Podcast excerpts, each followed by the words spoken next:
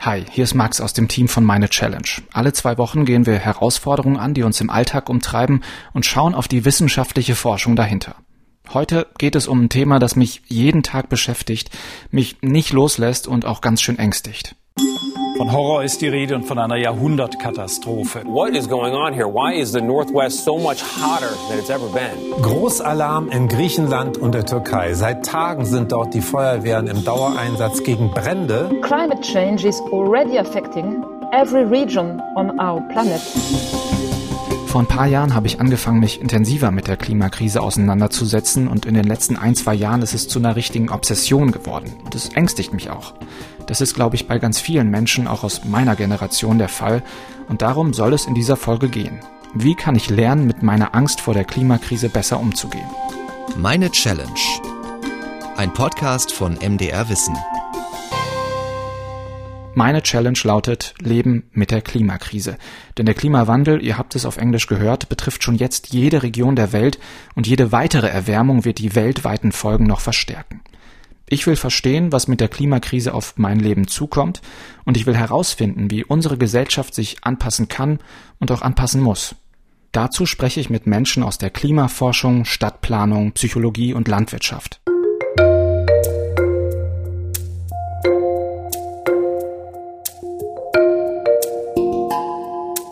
Wo stehen wir eigentlich bei dem Thema gerade? Was sind die aktuellen Fakten? Dazu habe ich recherchiert und will euch mal auf den Stand bringen. Wir haben jetzt schon eine Erderwärmung um 1,2 Grad im Vergleich zu der Zeit, als wir noch nicht Kohle, Öl und Gas verbrannt haben. Und wir haben ja ein Ziel, vereinbart im Pariser Klimaabkommen von 2015. Die Erderwärmung auf 1,5, maximal 2 Grad bis zum Ende dieses Jahrhunderts zu begrenzen. Da sind wir also schon relativ nah dran. Und wie nah dran, das kann ich euch auf die Sekunde genau sagen. Ich bin auf der Website vom Mercator Research Institute on Global Commons and Climate Change und vor mir tickt lautlos eine Uhr. Sie zählt die Zeit runter, die uns noch bleibt, bis unser CO2-Budget für das 1,5 Grad Ziel aufgebraucht ist. Denn je mehr Emissionen wir haben, desto mehr erwärmt sich das Klima und aus dieser Gleichung kann man diese Uhr berechnen. Und diese Uhr zeigt genau jetzt sieben Jahre, zehn Monate, sieben Tage, 22 Stunden, 42 Minuten und exakt 17 Sekunden. So lange bleibt uns noch, bis wir die 1,5 Grad Schwelle mit unseren Emissionen überschreiten. Anders ausgedrückt haben wir noch 330 Milliarden Tonnen CO2 zur Verfügung. 330 Milliarden Tonnen, das klingt so unglaublich viel und es ist doch umso heftiger, dass die in sieben Jahren aufgebraucht sind. Da sollte man eigentlich meinen, dass alle Alarmsignale aufleuchten und jetzt mal ganz drastisch Emissionen gesenkt werden. Schön wär's. Auf einer anderen Website, dem Climate Action Tracker, steht, wo wir gerade hinsteuern, nämlich auf 2,9 Grad Erderwärmung bis zum Ende des Jahrhunderts. Also auf das Doppelte von 1,5 Grad, dem Pariser Klimaziel. Die beiden Links zur Uhr und dem Tracker packen wir euch in die Podcast-Beschreibung. Tatsächlich werden heute noch neue Kohleminen geplant, finanziert, gebaut und betrieben. Allein die neuen Planungen für Kohleminen reichen aus, um uns locker über die 1,5 zu katapultieren.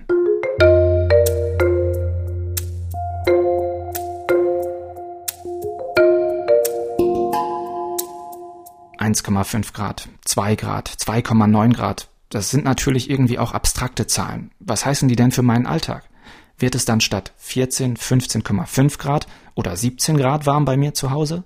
Um mir über diese Fragen Klarheit zu verschaffen, spreche ich mit einem absoluten Klimaexperten, Andreas Marx vom Helmholtz Zentrum für Umweltforschung in Leipzig. Was wir merken, ist nicht die globale mittlere Temperaturerhöhung, sondern die regional sehr viel stärker ausgeprägten Extremereignisse, weil sie die größten Auswirkungen haben. Und äh, die Extremereignisse in den trockenen Gebieten der Welt, die trockener werden, in den feuchten Gebieten der Welt, die nasser werden und zum Beispiel äh, größere Probleme mit lang anhaltendem Monsunniederschlag haben. Bei uns ist es so eine Mischung aus allem. Also wir haben es jetzt gesehen, wir haben Starkniederschlagsereignisse, also zu viel Wasser in zu kurzer Zeit. Das wird in Zukunft ein größeres Problem. Wir werden immer häufiger heiße Sommer haben und häufiger dann auch äh, Probleme mit Trockenheit ähm, in Deutschland haben. Es sind also diese heftigen Wetterphänomene wie der Starkregen plus Schlammlawinen in der Eifel, Waldbrände in Griechenland, Italien, Türkei, Hitzewellen in Skandinavien und Kanada. Um die geht es. Und die werden weltweit mehr. Vor kurzem ist der neue Bericht des Weltklimarats IPCC veröffentlicht worden und der sagt, dass wir selbst bei 1,5 Grad Erderwärmung Wetterphänomene erleben werden, die noch nie zuvor beobachtet oder gemessen worden sind. Und im Bereich der Extremereignisse, da hat sich in den letzten Jahren einfach äh, verdichtet, dass Extremereignisse, die wir eigentlich erst für die Mitte des Jahrhunderts erwartet haben, durchaus auch heute schon auftreten können. Und es sind Extremereignisse, die auf der ganzen Welt stattfinden. Also wir hatten die Buschbrände in Australien. Wir hatten auch 2011 bereits eine Hitzewelle um Moskau herum. Wenn wir nach Deutschland kommen, haben wir äh, eine Situation, in der wir ein Dürreereignis hatten, das 2018 eingesetzt hat und jetzt äh, zumindest in Sachsen-Anhalt und in Brandenburg den vierten Sommer in, in Folge angedauert äh, und noch immer für Schäden gesorgt hat. Das heißt, die, diese Extremereignisse, die sind früher da, als man das auch von wissenschaftlicher Seite in den Simulationen in der Zukunft erwartet hat. Das finde ich erstmal ziemlich krass, dass wir bei manchen Effekten schon da sind, wo wir eigentlich erst in Jahrzehnten sein sollten. Das überrascht also die WissenschaftlerInnen und mich ängstigt das auch eher, weil wenn wir jetzt schon da sind, wo sind wir dann in 10 oder 20 Jahren? Was sehr sicher auch noch früher kommen wird, und das sagt der Weltklimabericht ziemlich deutlich, die 1,5 Grad Erderwärmung werden wir so oder so erreichen. Ob wir beim Klimaschutz vorankommen oder nicht, weil einfach schon so viele Emissionen in der Luft sind. Unser bestes Szenario, das sagt der Bericht, ist, dass wir in den nächsten 20 Jahren die 1,5 Marke überschreiten und bis zum Ende des Jahrhunderts wieder darauf zurücksinken. Das schlechteste Szenario sieht sogar eine Erderwärmung um bis zu 4 Grad bis 2100 vor. Also irgendwo zwischen schlechte und sehr, sehr, sehr, sehr schlechte Voraussichten und dabei haben wir noch nicht mal über die Kippelemente gesprochen. Wir wissen, dass es Kippelemente gibt, die quasi dazu führen können, dass äh, dieses globale System in einen Zustand springt, dass der Mensch dann nur noch sehr schwer beeinflussen und kontrollieren kann. Der IPCC-Bericht sagt aktuell sehr deutlich, wir wissen nicht ganz genau, bei welchen Erwärmungsgraden welches Kippelement genau kippt. Äh, um das ein bisschen äh, näher zu erklären, ein Kippelement hat man zum Beispiel bei positiven Rückkopplungseffekten. Das heißt, eine Veränderung auf der Welt führt dazu, dass das Klima sich danach noch stärker erwärmt. Ein sehr einfaches Beispiel ist äh, die Entwicklung von Meereis. Wenn heute die Sonne im Nordpolargebiet auf dieses Meereis drauf scheint, dann wird der allergrößte Teil der Energie wird zurück in den Weltraum reflektiert und führt an der Erdoberfläche und der Atmosphäre nur zu einer sehr geringen Erwärmung. Wenn jetzt das Meereis aber wegschmilzt, und das macht es ja in einer wärmeren Welt, dann heißt das, dass eben an genau derselben Stelle nicht mehr die, diese Sonnenstrahlung zurückgeworfen wird, also reflektiert wird, sondern in das Meer eindringt und da zu einer Erwärmung führt. Und das heißt, die Erwärmung, die wir haben, führt dazu, dass das Meereis weniger wird, dass es noch mehr Erwärmung gibt, dann gibt es noch weniger Meereis und eine weitere Erwärmung. Andere Kippelemente sind die tropischen Regenwälder, die zerstört werden, oder die Permafrostgebiete in Russland, die auftauen und massenhaft das Klimagas Methan ausstoßen oder der Golfstrom, der warme und kalte Luft zirkulieren lässt und durch den Klimawandel gestört wird. Davor haben viele Wissenschaftler großen Respekt, weil das eben Prozesse in Gang setzt, die die Erwärmung immer stärker beschleunigen, die wir dann nur schwer und sehr wahrscheinlich nicht mehr kontrollieren können. Und das heißt letztlich auch, oder das begründet auch, ähm, warum aus dem wissenschaftlichen Bereich es äh, doch von vielen Wissenschaftlern die Forderung gibt, Klimaschutz jetzt konsequenter umzusetzen weil wir nicht genau wissen, wo die Kipppunkte liegen und weil wir genau wissen, dass jedes Zehntel Grad Erwärmung bedeutet, dass es wahrscheinlich ist, dass wir einen Kipppunkt erreichen. Und so kann es dann eben auch einen sehr großen Unterschied machen, ob äh, die Erwärmung begrenzt wird auf 1,8 oder auf 2,1 Grad. Ich finde das Thema auch krass, weil wir schon so viel über die schlechten Auswirkungen wissen und jede Story über den Klimawandel sich wie der schlimmste Albtraum liest und wir, naja, sehenden Auges uns da rein manövrieren. Andreas Marx hat aber auch nochmal ganz deutlich gesagt, dass wir in Deutschland noch glimpflich davon kommen werden. Ja, Extreme werden uns herausfordern, aber nicht jeder Sommer wird extrem werden. So heftig wie anderswo wird es bei uns wahrscheinlich nicht. Was aber nicht heißt, dass wir jetzt die Hände in den Schoß legen sollten. In vielen Regionen der Erde, in denen man heute schon Probleme hat, zum Beispiel mit zu viel und zu wenig Niederschlag, werden diese Probleme sich so weit verschärfen, dass sie einen neuen Normalzustand herstellen können. Und was man sich ganz einfach vorstellen kann, ist, wir haben nicht nur Klimawandel, wir haben auch demografischen Wandel. 2050 wird Afrika der bevölkerungsreichste Kontinent sein, mit einer Klimaentwicklung, die das Leben und Überleben immer schwerer machen wird. Und wir werden weltweit Probleme, zusätzliche Probleme erleben durch Klimaflüchtlinge. Wir werden also neben den direkten Folgen des Klimawandels die indirekten Folgen sehr viel stärker zu spüren bekommen. Das wissen wir. Was wir aber nicht wissen, und das ist die eigentlich entscheidende Frage, wie gehen wir als Gesellschaft damit um?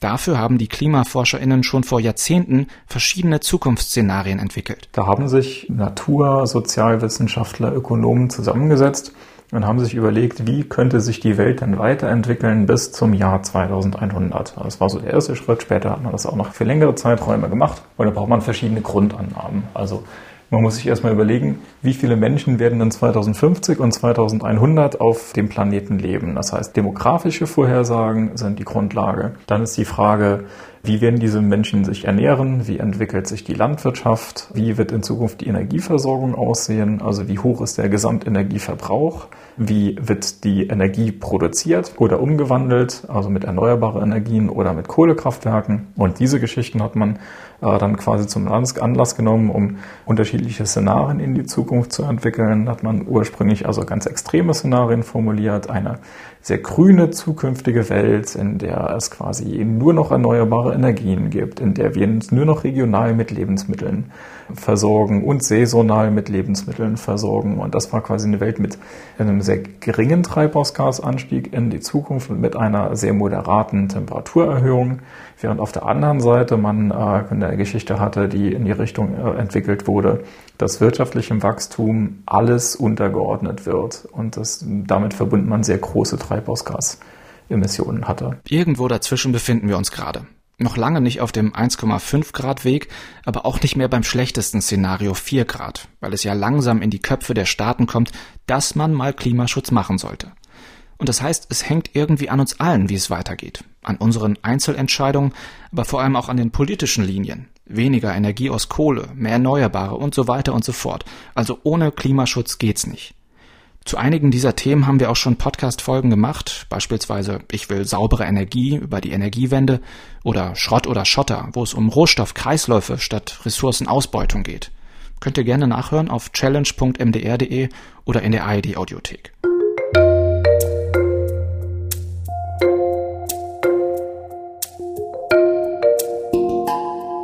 Das war jetzt so der Überblick über das Große und Ganze, das, was auf dem Spiel steht und auf uns zukommen kann. Was heißt das aber ganz konkret in meinem Alltag? Wie sieht mein Leben mit der Klimakrise aus? Das ist ja meine Challenge. Das will ich mir jetzt genauer anschauen. Und ich fange da an, wo mein Tag immer zu anfängt. Ich trinke für mein Leben gerne Kaffee. Mein täglicher Kaffeekonsum schwankt so zwischen zwei und vier ordentlichen Tassen und darauf zu verzichten fällt mir unglaublich schwer. Ich weiß, das Zeug wird durch die halbe Welt transportiert, wie so viele Produkte in unserem Alltag, und es ist bei weitem nicht klimafreundlich. Aber ich will schon trotzdem wissen, werde ich auch in Zukunft noch Kaffee trinken können? Ich denke, der Klimawandel wird Kaffee nicht komplett killen, aber auf jeden Fall dramatisch verändern. Das sagt Martin Rochas. Er arbeitet in Leipzig am Helmholtz-Zentrum für Umweltforschung und er hat die Kaffeekooperative Hilo gegründet mit einer Bauernfamilie aus Kolumbien und die exportieren den Kaffee direkt nach Deutschland. Das ist so ein Beispiel von einer nachhaltigen Kaffeeproduktion und die Zahl dieser Anbieter, die steigt auch. Was Martin sagt, deckt sich mit der Forschung zum Kaffee. In den nächsten 30 Jahren könnte die Hälfte aller Anbaugebiete für Kaffee verschwinden sagt eine Studie vom World Resources Institute aus dem Jahr 2015. Daran hängen natürlich die Existenzen von Millionen von Kleinbauern.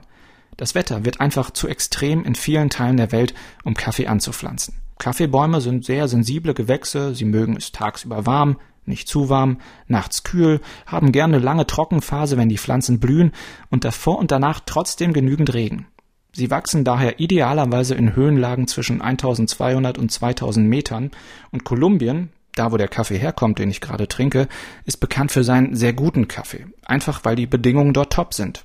Eigentlich. Die Kaffeelandwirtinnen erzählen, dass die Klimaveränderungen zunehmen. Früher wussten sie, was sie vom Wetter erwarten konnten. Nämlich zweimal im Jahr eine sichere Ernte einfahren. Eine große Ernte zwischen Oktober und Februar und eine kleine Ernte im Frühjahr. Die zweite Ernte hat dieses Jahr so gut wie nicht stattgefunden. Und der Grund dafür war Regen, heftige Regenfälle. Wenn die Kaffeebäume blühen und es viel regnet, können die Kaffeeblüten zerstört werden und die Kaffeebohnen wachsen nicht. Und das wird in Zukunft so weitergehen. Auch in Kolumbien werden die Extreme zunehmen und dadurch der Kaffeeanbau schwieriger. Doch Martin sagt, wir geben nicht auf. Unser Plan ist Anpassung, die ganze Zeit. Wenn man in Höhenlagen die Artenvielfalt erhöht, indem man beispielsweise ursprüngliche Kaffeewälder zulässt oder wieder pflanzt, dann kann man die lokalen Wetterbedingungen verbessern.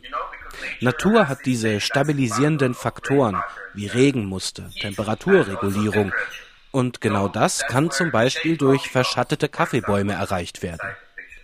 Und die Familien können auf ihrem Land anfangen, Kaffee in natürlicheren, artenreichen Wäldern anzubauen, weil wir eine fest vereinbarte Abnahmemenge haben. Es geht nicht darum, so viel Kaffee wie möglich zu erzeugen. Sie haben die wirtschaftliche Sicherheit und die kann als Anreiz dienen, biologisch anzubauen oder die Qualität zu verbessern. Bei der Kaffeeinitiative kann ich nämlich ein Abo abschließen und bekomme dann monatlich Kaffee geliefert. Und mit dem Abo zahle ich der Kaffeebauernfamilie eine Art Grundeinkommen. Sie muss nicht mehr um jeden Preis auf dem Markt so viel wie möglich produzieren und verkaufen und bekommt nur Geld für das, was sie verkauft, sondern sie hat diese wirtschaftliche Sicherheit. Und die macht es dann erst möglich, artenreiche Kaffeeplantagen anzulegen, die vielleicht nicht so viel Ertrag abwerfen, aber krisenfester sind. Das ist so ein Beispiel dafür, wie man im Kleinen die Regeln des Marktes aufbrechen kann. Und darum geht es ja auch beim Thema Klimawandel. Das Problem haben wir vor allem, weil wir immer stärker alle Ressourcen, Nutzpflanzen, fossile Brennstoffe und Metalle aus der Erde rausgepresst haben, um möglichst viel Produkt und Profit zu erzeugen. Ohne darauf zu gucken, was mit dem Boden, der Natur und den ArbeiterInnen passiert. Nachhaltige Kaffeeprodukte können diese Logik durchbrechen. Aber klar, der Kaffee kostet dann auch mehr als im Supermarkt.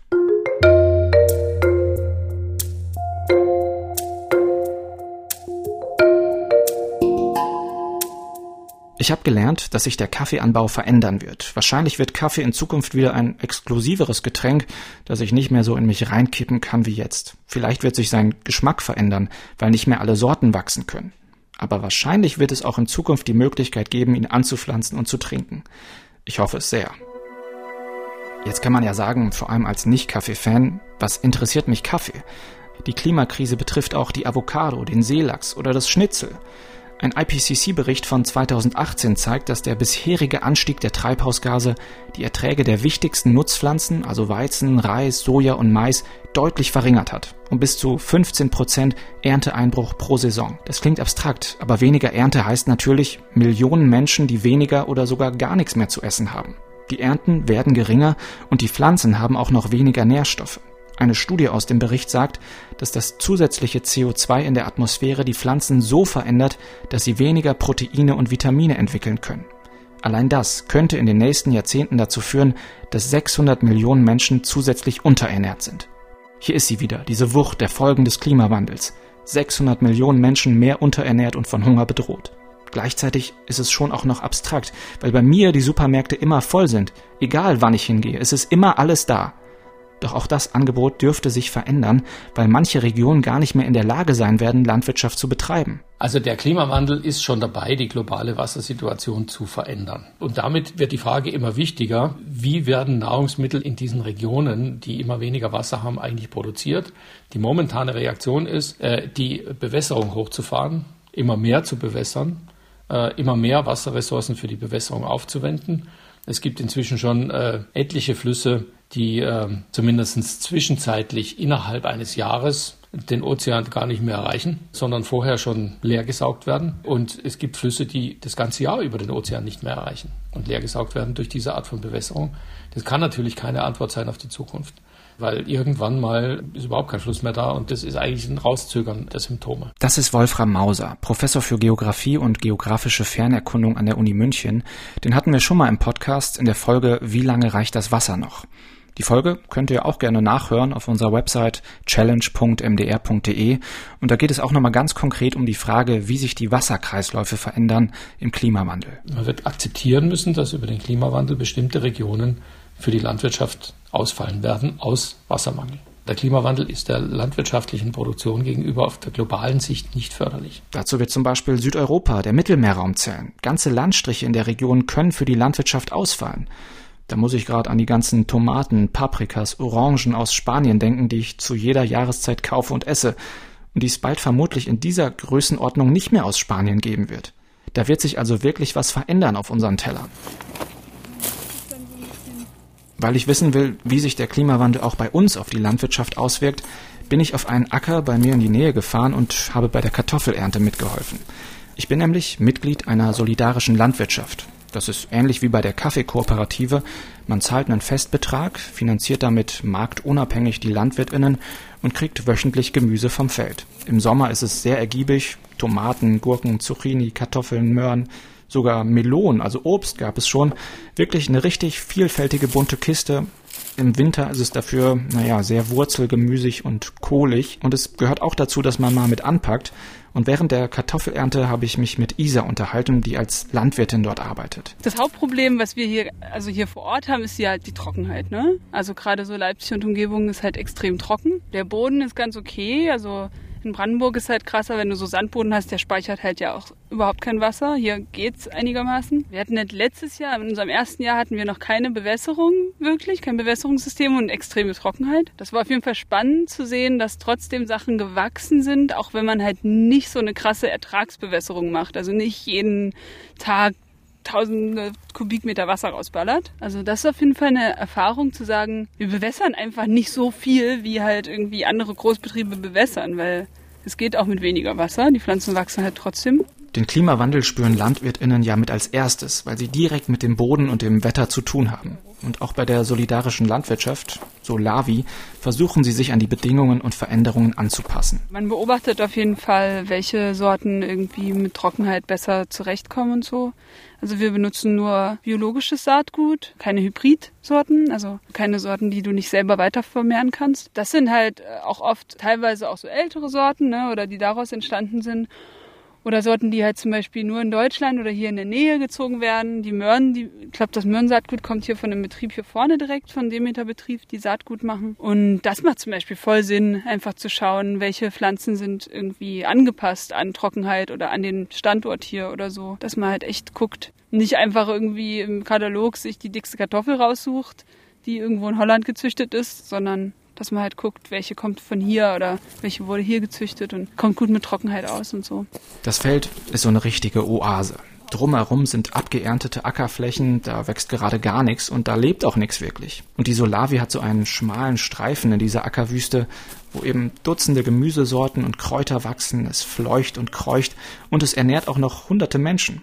Und es schützt das Klima, weil es regionales Essen ohne lange Transportwege liefert das größer zu machen, ist eigentlich total sinnvoll, finde ich, weil die Landwirtschaft auch ein Treiber des Klimawandels ist. Eine Studie aus dem Jahr 2020 hat gezeigt, wenn unser weltweites Landwirtschaftssystem so bleibt, wie es ist, dann crashen wir mit deren Emissionen alleine die 2 Grad Erderwärmungsmarke.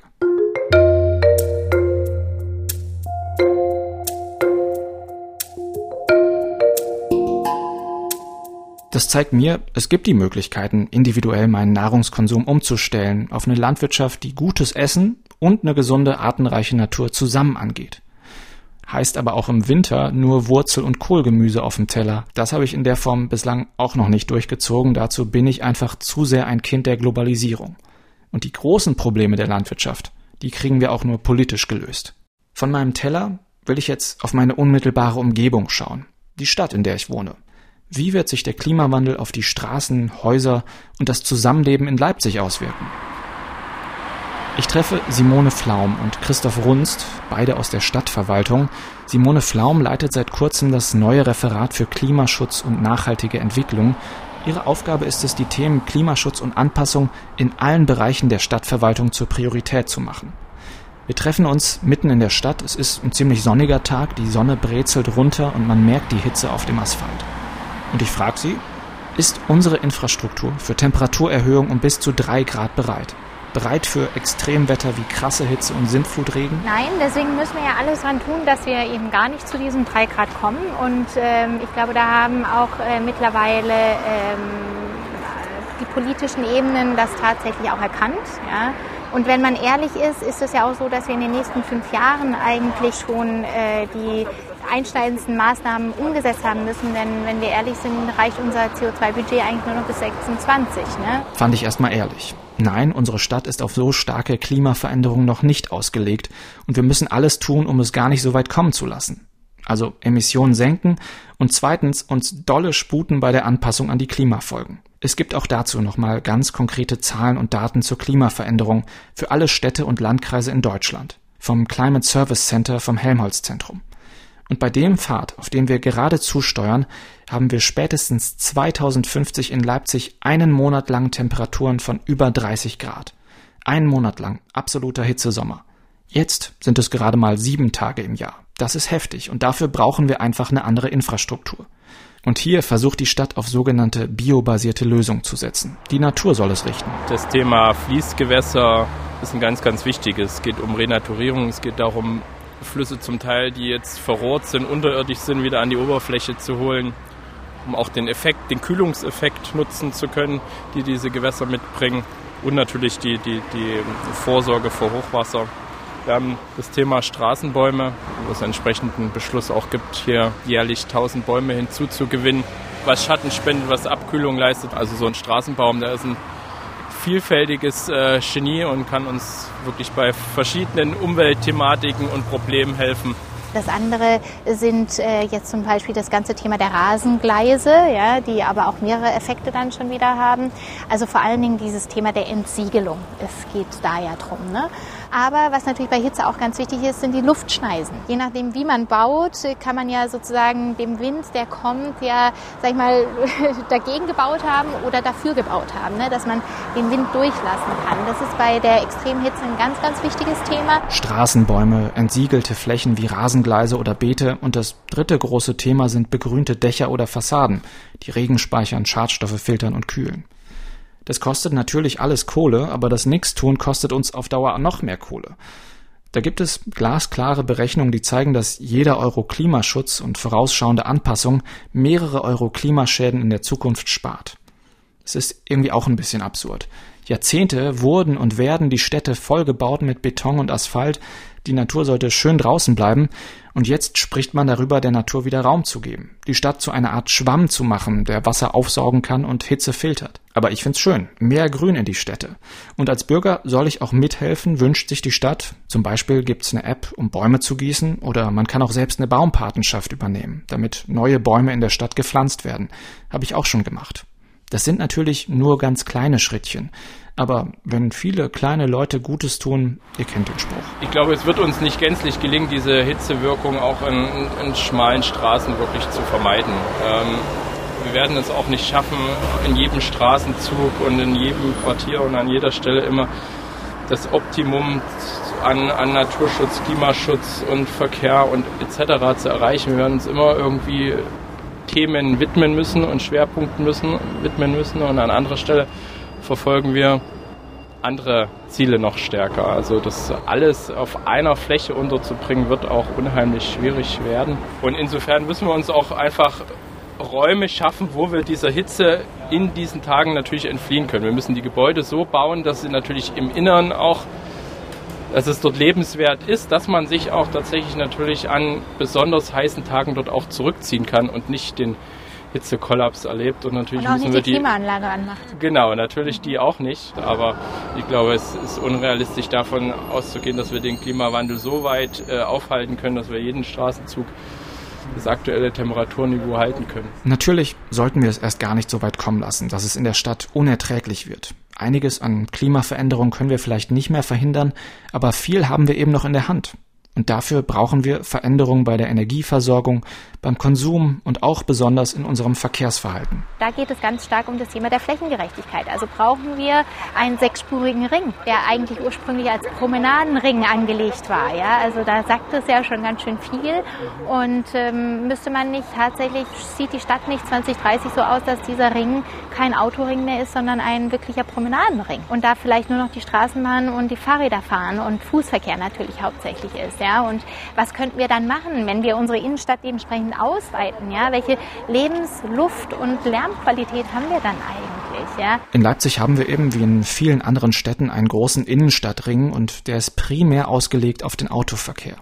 Und das Bild, das Simone Flaum gemalt hat, finde ich schon bemerkenswert. Sie will, dass der Ring bis 2030 ein Promenadenring für Radfahrerinnen und Fußgängerinnen wird.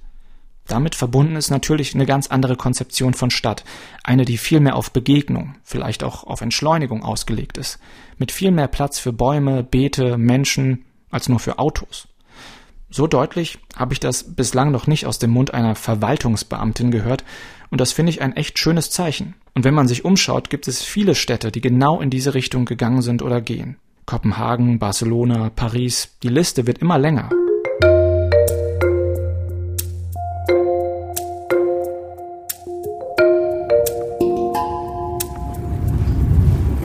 Bin nach dem Gespräch mit Simone Flaum und Christoph Runst noch weiter durch die Stadt gefahren, habe mir die kleinen und großen Straßenbäume angeschaut, die Rasengleise, aber auch die ganzen zubetonierten Hausfassaden, die vollgeparkten Straßen mit den riesigen Autos, die ganze Blechlawine, die sich über den Ring schiebt.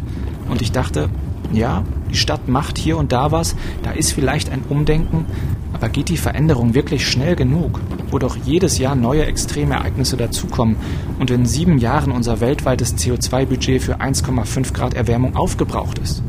Und da spüre ich auch schon wieder diese Angst in mir hochkommen. Angst vor den Klimaveränderungen und vor den Hindernissen, die im Weg stehen, um den Klimaschutz wirklich schnell voranzutreiben.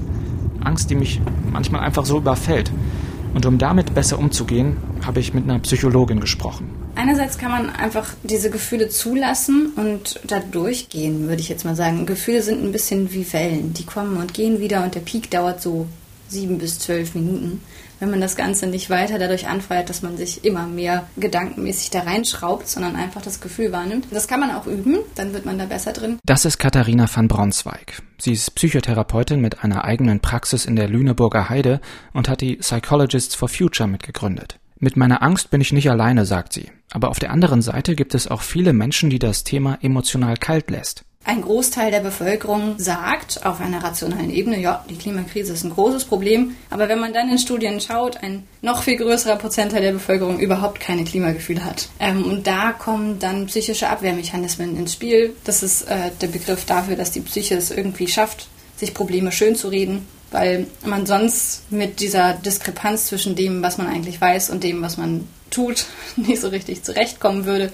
Und dann reden wir uns häufig die Situation schön. Also zum Beispiel, ich weiß, dass Fliegen fürs Klima nicht gut ist, aber ich möchte in diesen Urlaub fliegen und dann ähm, kann es sein, dass Leute sich dann die Klimakrise kleinreden und denken, ja, naja, das ist ja auch erst in 50 Jahren und bis dahin kann ich ja noch mal fliegen und so.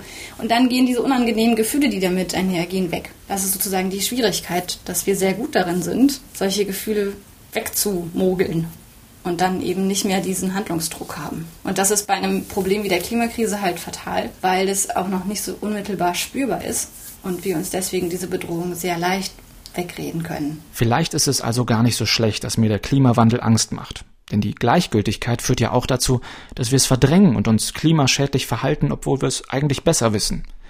Die Angst gehört für mich auch zum Klimawandel dazu, und so sieht es auch Katharina van Bronsweig. Also ich glaube erstmal ist so die Grundbotschaft, es ist gut, dass du diese Angst hast, weil die dir eben sagt, hier geht gerade was schief und wir müssen was tun. Also du bist nicht in der Emotionsvermeidung, wie viele andere Leute das vielleicht tun würden. Und dann ist ja die Frage, okay, wie kann ich mich engagieren? Und wenn man einen systemischen Wandel braucht, dann ist ja die Frage, wo ist mein Andockpunkt ans System? Also wo kann ich systemischen Wandel mitgestalten, den Wandel, den wir in unserer Gesellschaft brauchen? Ähm, und das kann eben sowas sein, wie im Berufskontext darüber zu sprechen. Das machst du ja jetzt auch tatsächlich. Also darüber Berichterstattung zu machen, in deinem Fall oder eben im Fall von, von anderen Menschen zu gucken, okay, wie kann ich vielleicht dafür sorgen, dass unser Unternehmen sich zur Klimaneutralität äh, 20 2035 verpflichtet und was wäre dafür notwendig? Wie kann ich mit meinem Chef darüber reden oder in meinem Sportverein? Also wir haben ja alle irgendwie Anbindung an Menschengruppen und das Schöne und auch Schwierige ist ja, dass wir alle diese Menschengruppen transformieren müssen und deswegen überall Ansatzpunkte für uns sind. Anknüpfpunkte an das System und die Gesellschaft. Das finde ich ein schönes Bild, weil wir sind eben nicht alleine, sondern haben überall Berührungspunkte und können Sachen ansprechen oder verändern. Ich als Journalist habe natürlich die Berichterstattung als Instrument. Und es hilft mir aber auch mit meinen Gefühlen. Ich muss sagen, dieser Podcast gerade und die Beackerung des Themas, das löst gerade so ein bisschen den Angstwust in meinem Kopf. Wie ist das bei euch mit den Gefühlen zum Klimawandel? Ich würde mich freuen, mit euch ins Gespräch zu kommen. Schreibt mir doch gerne an challenge.mdr.de. Das hilft nämlich auch. Dann haben Studien auf jeden Fall auch gezeigt, dass es hilft, über diese Gefühle zu reden. Und das ist etwas, da sind Psychologen natürlich immer ein großer Fan von, aber das ist in unserer Gesellschaft eher unüblich über unangenehme Gefühle zu reden. Man hat beim Klimathema gerne mal das Gefühl, man ist irgendwie derjenige, der die Partystimmung zerstört, wenn man von solchen ernsten Themen anfängt. Aber das haben tatsächlich Studien gezeigt, dass es ähm, einfach hilft, sich mit Gleichgesinnten darüber auszutauschen. Es gibt zum Beispiel auch so Klimagesprächskreise. Die Psychologists for Future bieten das ab und zu mal an, ähm, wo man explizit einfach mal über diese unangenehmen Gefühle reden kann. Und das mag jetzt irgendwie paradox klingen, aber schon das Reden hilft, dass es sich nicht mehr ganz so schlimm anfühlt. Und auch dieses Erleben von Verbundenheit mit anderen, denen es genauso geht, hilft. Aber man kann natürlich auch mit Freunden darüber reden oder mit ähm, dem oder der Partnerin, wenn, wenn man jemanden hat. Das hilft und natürlich auf Demos zu gehen zum Beispiel. Also viele aus der Bewegung berichten und das haben auch Studien gezeigt, dass es einfach hilft, sich zu engagieren gegen diese Klimaangst, weil man dann eben was tun kann. Diese Gesprächskreise finde ich echt gut. Auch dass die Psychologists for Future da was anbieten. Da will ich mich bald mal zuschalten. Und natürlich auch das Engagement. Fridays for Future Demos finde ich immer sehr belebend, die Vielfalt an Leuten, jung und alt, die da zugegen ist. Da merke ich schon, viele Leute haben in den letzten Monaten und Jahren angefangen, aktiv zu werden. Und ich bin bei weitem nicht alleine. So fühlt es sich nämlich manchmal an, wenn ich mal wieder in meiner Kammer sitze und irgendwelche Schreckensnachrichten zum Klimawandel lese.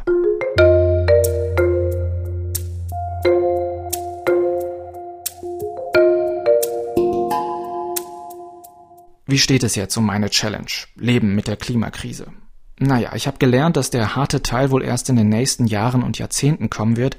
Die Wetterextreme werden zunehmen und vieles wird wohl eher schlechter als besser.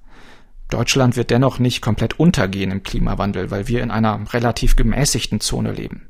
Dennoch, Veränderung wird kommen, die Frage ist, ob wir einfach warten, dass die Klimakrise auf uns hereinbricht, oder ob wir den Wandel aktiv gestalten, in einer Weise, aus der wir als Einzelne und Gesellschaft gestärkt herausgehen, mit Städten, die Raum für Begegnung und grüne Oasen bieten, mit Nahrung, die Natur schützt und fördert und trotzdem lecker ist, und mit einer Energieversorgung, die nicht die Bodenschätze der Welt angräbt. Also am Ende auch mit mehr globaler Gerechtigkeit, als wir sie jetzt haben. Ich habe in dieser Folge einige Leute kennengelernt, die gleichzeitig das Klima schützen und sich an den Klimawandel anpassen wollen. Sei es beim Kaffeeanbau in Südamerika, auf dem Acker hier bei mir vor der Haustür oder in der Stadtverwaltung. Das fühlt sich auch gerade gut an, zu wissen, dass es viele kleine und große AkteurInnen gibt, die was machen. Besser als der Stillstand auf alle Fälle. Was ich auch gelernt habe, sind Wege, um mit meiner Angst umzugehen.